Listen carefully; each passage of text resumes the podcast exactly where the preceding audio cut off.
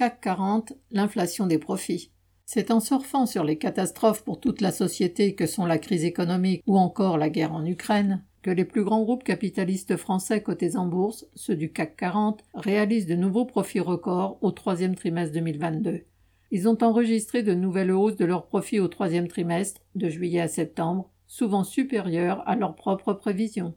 L'origine de cette croissance des profits est variée selon les secteurs, sans même parler des activités financières auxquelles se livrent parallèlement tous ces groupes. Ainsi, pour les marchands d'armes, c'est la guerre en Ukraine et plus généralement la surenchère guerrière actuelle qui gonfle les carnets de commandes.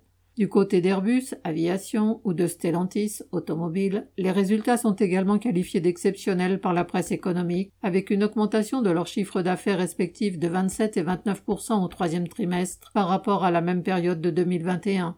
Même constat dans le secteur du luxe, où LVMH a vu ses ventes exploser de 19% ce trimestre. Derrière ces chiffres se profilent des milliards d'euros de dividendes supplémentaires pour les actionnaires. L'augmentation du prix des marchandises a représenté une arme importante, surtout pour les plus grandes entreprises, pour garantir une bonne part de l'inflation des profits.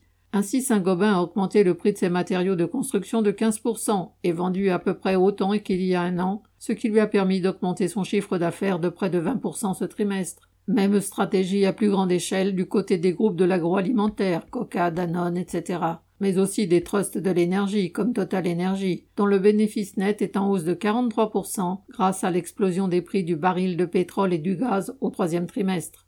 Ils font payer à toute la société leur avidité. Les mêmes, quand les travailleurs se battent pour des augmentations de salaire, expliquent que les petits patrons ne pourraient pas survivre à la hausse des salaires. En réalité, ce sont eux qui les étranglent aussi. Alors ces milliards doivent servir à augmenter les salaires. Marlène Stanis.